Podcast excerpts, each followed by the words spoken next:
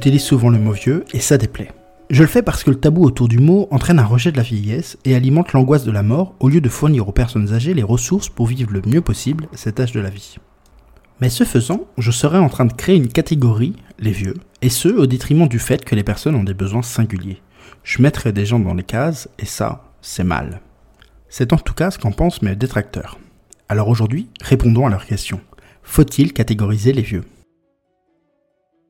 Je m'appelle Antoine Gérard, vous écoutez Socio-Gérontologie, le podcast pour comprendre les vieux. Et aujourd'hui, on s'attaque à la question faut-il catégoriser les vieux? Et histoire de ne pas faire durer le suspense trop longtemps, je vais défendre l'idée que oui, vous professionnels, vous avez intérêt à créer des catégories, car c'est un excellent moyen de comprendre les personnes et donc de vous adapter à elles. Mais avant ça, un petit peu de contexte. Parce que cette histoire est assez drôle. Enfin, drôle, c'était peut-être pas le mot juste. Disons, instructive dernière, je suis passé pour persona non grata aux yeux de pas mal de monde en posant la question que veulent les vieux? C'était dans l'épisode 30 que je voulais être une sorte de bande d'annonce teaser du podcast. Pourtant, et vous le savez si vous avez écouté l'épisode, sinon il est encore temps, le lien est en description, j'explique pourquoi je ne peux pas répondre à cette question que veulent les vieux? Elle est trop vaste et les personnes sont trop différentes entre elles pour réussir à apporter une réponse universelle. Je rajoutais que ce n'était pas grave, puisque le but était moins d'avoir la réponse à cette question que veulent les vieux, que de développer trois postures professionnelles qui me semblent particulièrement importantes, bien que sous-cotées, dans notre secteur. La réflexivité, l'empathie, le pragmatisme de l'action. Bref, rien de bien méchant. On peut bien sûr questionner ces postures que moi je juge essentielles au détriment d'autres, comme la bienveillance, la patience, l'expertise, la spécialité, la communication non violente, etc. Et j'aurais aimé un débat sur ces questions. C'est même ce que j'espérais. Et pourtant, certains ont compris que chercher à répondre à cette question, c'était vouloir mettre des vieux dans des cases, et que cela, c'était inadmissible, presque inhumain. Et ce n'est pas moi qui le dis, ce sont mes détracteurs. Voyez plutôt les quelques commentaires qu'ils ont bien sympathiquement laissés sur mon poste. Nous avons ce professeur, outré par mon propos. Franchement, demander que veulent les vieux est l'équivalent de demander que veulent les noirs, les femmes et les... etc.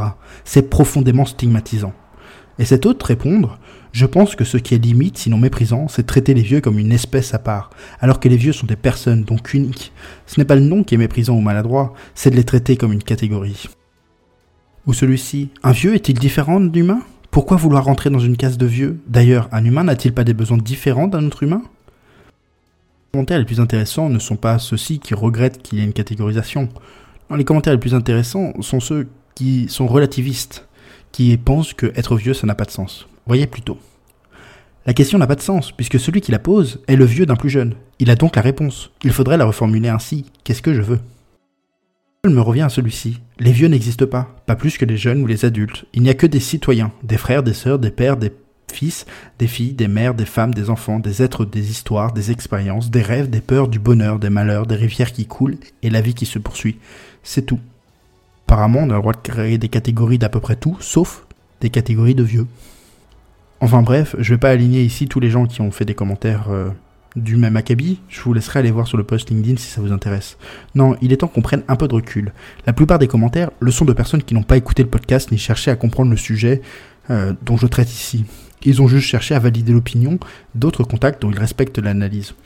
Autant dire que ceux-là, ils ont absolument aucun intérêt pour moi, et je passe très vite à autre chose. Néanmoins, Parmi ces détracteurs, il y en a quand même des personnes dont je respecte l'analyse. Mais il n'est pas question ici de me défendre, ça n'a guère d'intérêt. Il est plutôt ici des questions de répondre aux interrogations que les personnes soulèvent en faisant ce genre de critique. J'en vois deux, deux particulièrement intéressantes. La première, c'est que il semblerait que s'intéresser à ce que veulent les vieux, c'est les mettre dans une case. Alors je me pose la question, appeler un vieux, un vieux, est-ce le mettre dans une case? La seconde question que ça soulève, c'est la question de la catégorisation. Est-ce que celle-ci favorise-t-elle ou rend-elle plus difficile la compréhension des besoins de la personne et donc la connexion avec elle? Ou pour le dire autrement, pourquoi parler des vieux?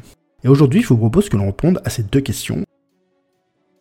Appeler un vieux un vieux, est-ce le mettre dans une case? La question que veulent les vieux? sous-entend que les vieux veulent tous la même chose, ce qui n'est pas entendable ou acceptable par mes détracteurs, car, toujours d'après eux, le vieux n'existe pas. Nous sommes tous le vieux d'un autre. Être vieux, c'est dans la tête. Alors je reconnais, c'est que cette question que veulent les vieux sous-entend l'existence de besoins communs. C'est même le but, puisque je précise d'entrée de jeu que je ne pourrai jamais répondre totalement à cette question, puisque les vieux sont trop différents. Ce qui me pose problème, c'est la rhétorique qui suit, celle utilisée par mes détracteurs pour réfuter le mot vieux. Ils sont relativistes. Ils pensent que le mot n'existe pas, que le mot vieux n'a pas de sens. Je suis pas d'accord avec ça. Pour moi, le mot vieux a un sens. Je vous ai déjà proposé ma définition de la vieillesse. Je vais vous la redonner rapidement. La vieillesse, c'est vivre avec les contraintes qu'apporte l'avancée en âge, en ayant de moins en moins de ressources pour y faire face. J'ai consacré un épisode entier à cette question de la définition de la vieillesse, c'est l'épisode numéro 4, intitulé La vieillesse n'est pas une question d'âge. Mais l'important dans tout ça, c'est pas que vous adoptiez ma définition. L'important, c'est de définir les choses. Il faut sortir de ce relativisme absolu dans lequel le mot vieux, ou d'autres mots d'ailleurs, n'aurait aucun sens, ou justement serait relatif. L'effort de définition est indispensable. Pourquoi? Parce qu'aucun débat ou réflexion ne peut se construire sans un langage commun. On ne peut pas réfléchir si on ne sait pas de quoi on parle. Et encore une fois, ce qui peut être l'objet de la réflexion, ça peut être justement cette question de la définition. Donc oui, vieux ne signifie pas grand-chose tant qu'il n'est pas défini. Mais ça tombe bien, j'ai déjà fait ce travail de définition.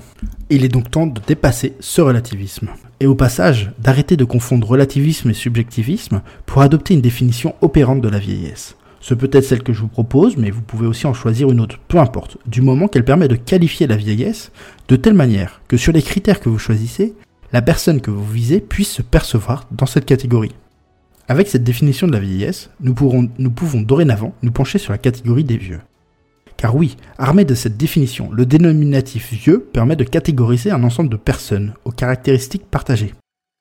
On pourrait parler de génération en disant que les vieux, nés dans un monde bien différent du nôtre, partagent une histoire, des valeurs, un rapport au monde.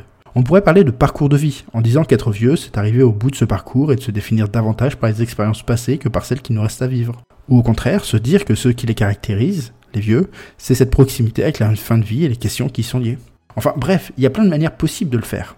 Dans mon système de pensée, le vieux est celui qui est en train de faire face aux contraintes décrites dans la définition de la vieillesse. Ainsi, être vieux ne signifie pas rien, mais signifie que la personne est en train de faire face à ces contraintes plus ou moins fortement, avec plus ou moins de ressources, mais il est en train d'y faire face. Et c'est exactement cela que je signifie quand j'utilise le mot vieux. Je parle d'un individu qui fait face aux contraintes qu'amène le grand âge. Et c'est important, car ça nous oriente sur ses besoins, ses envies. Ça ne dit pas tout, évidemment, mais ça en dit déjà beaucoup. En tout cas, suffisamment pour commencer à comprendre cette personne, suffisamment pour savoir dépasser un ensemble de préjugés que nous avons sur les vieux, suffisamment pour commencer à comprendre l'individualité de cette personne. La catégorie vieux est un paradigme, une manière de voir le monde qui nous entoure, une grille de lecture de la réalité. Ça ne signifie pas que la personne est juste cela, vieux. Ça ne signifie pas que son identité ne mérite pas d'être affirmée. Cela signifie que son quotidien, ses préoccupations, ses espoirs, ses craintes sont également liés à ce fait d'être vieux.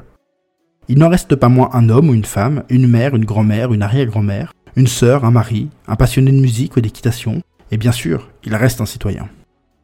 Donc non, appeler un vieux un vieux, ce n'est pas le mettre dans une case qui aurait pour but de le priver de toute individualité.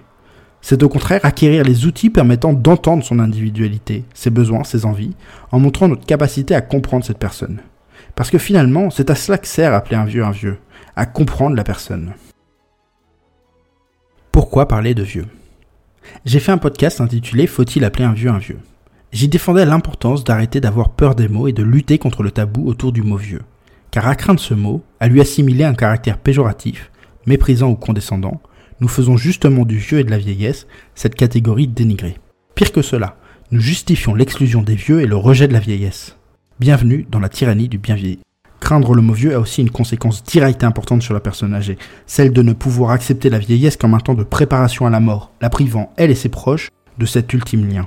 Et si nous, professionnels, avons peur du mot vieux, si nous, professionnels, ne sommes pas capables de regarder en face la vieillesse, qui le sera? Comment pourrons-nous lutter contre l'agisme? Comment pourrons-nous prendre soin?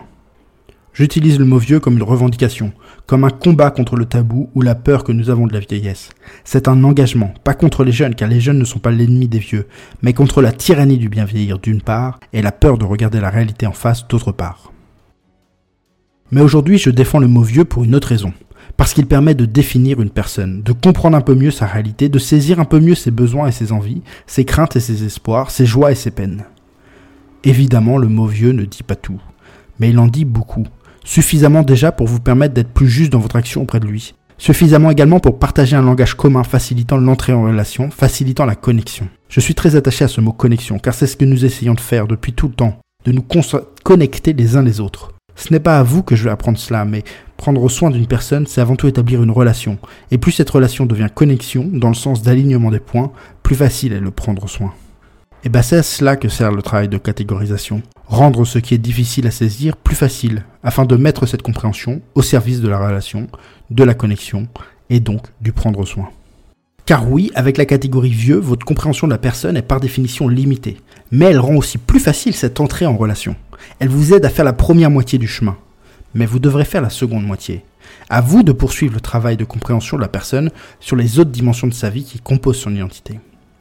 Alors mes détracteurs vont être contents, puisque oui, appeler un vieux un vieux, c'est bien faire du mot vieux une catégorie. Une catégorie permettant de comprendre un des aspects de la vie de la personne. Mais ce n'est rien de plus, rien de moins que ce que je disais déjà dans le précédent épisode, affirmant que veulent, que, que veulent les vieux était à la fois la question centrale de mon travail de compréhension des personnes âgées et une quête infinie, car on ne pourra jamais réduire les vieux à n'être seulement que des vieux. Cet épisode n'est pas celui que j'avais initialement prévu, mais le sujet était trop important pour que je ne l'aborde pas. Il faut sortir du relativisme. Oui, les mots ont un sens. Oui, nous avons besoin de définir les termes que nous utilisons. Oui, nous avons besoin de catégories pour penser, mais surtout pour agir car la catégorisation, quelle qu'elle soit, permet de comprendre mieux la personne et le monde qui nous entoure. À mardi prochain.